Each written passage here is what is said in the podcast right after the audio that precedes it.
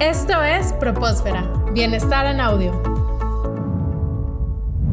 La salud va más allá de lo físico. Respira.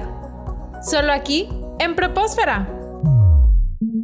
Sofía, me gustaría que nos compartieras más sobre por qué es importante conocer más sobre este tipo de trastornos que se dan eh, frecuentemente en la sociedad. Creo que muchas veces pues no sabemos identificar cuando una persona tiene alguna este, enfermedad o algún trastorno y creo que es muy importante ser empáticos tanto nosotros como profesionales de la salud como otras personas con las personas que pues, están padeciendo, vaya la redundancia, una enfermedad o algún trastorno y pues es muy importante el conocer todo lo que hay, porque pues en realidad, por ejemplo, yo que ya llevé psicopatología, te quedas pensando y dices, wow, o sea, son un montón de casos. Tenemos prácticamente un librote de más de mil páginas que es el DSM-5 y pues tú te quedas pensando todos los trastornos que hay y pues es necesario que todas las personas pues conozcan un poquito más de la salud mental, de la salud nutricional y de la salud en general. Creo que para mí es algo que, que me gustaría más, o sea, que las personas conozcan y pues enfocado en este tema, de hecho, para nosotros fue importante importante abordarlo porque pues somos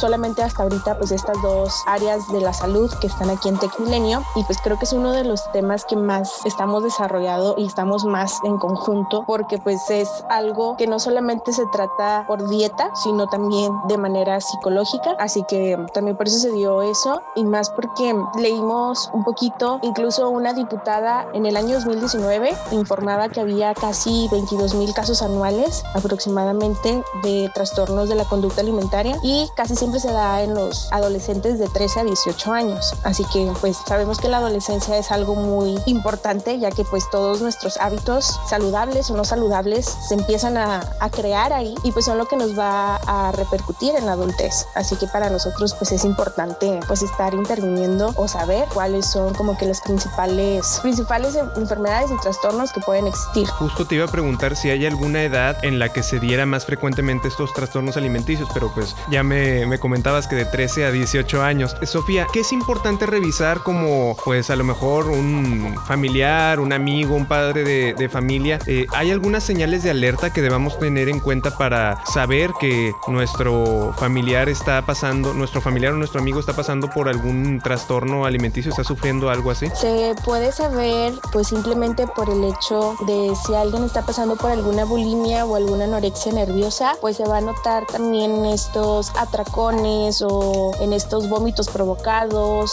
Incluso pues muchas veces no sabemos y también hay un trastorno de evitación o restricción, o sea que muchas veces no comen, así que pues es algo que tenemos que estar muy alerta, o sea, sí son muchas las características que podemos ver, que es eso, o sea, la pérdida de peso muy rápida, los vómitos muchas veces también se puede dar en la piel, podemos notar cómo pues está más reseca o simplemente el hecho de un poquito más de o que no quieren comer, evitan algunos tipos de comidas o a veces comen mucho. Son como que algunas características que podemos estar en alerta. Y en un sentido de prevención, ¿cómo se pudieran prevenir este tipo de trastornos? Creo que más que nada es evitar la cultura a la belleza. Creo que es algo muy importante eh, a nivel sociocultural. Enseñar a las niñas y niños que pues no es saludable estar en un peso abajo de 45 kilogramos. Eh, dar ese apoyo familiar siempre estar al pendiente de si no hay algún abuso, este, tanto físico, algún tipo de depresión o simplemente también si hay algo, o sea, si nosotros ya sabemos que en nuestra familia hay algo genético o biológico que pueda ocurrir de nuevo, pues también estar en alerta porque pues, son otros signos que también nos pueden decir que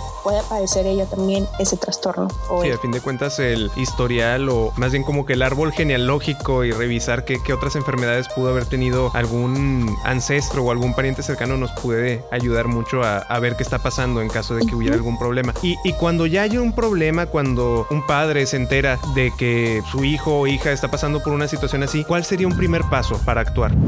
Continúa con nosotros en Propósfera. Las opiniones vertidas en este programa son responsabilidad de quienes las emiten y no representan necesariamente la opinión de Universidad Tecmilenio.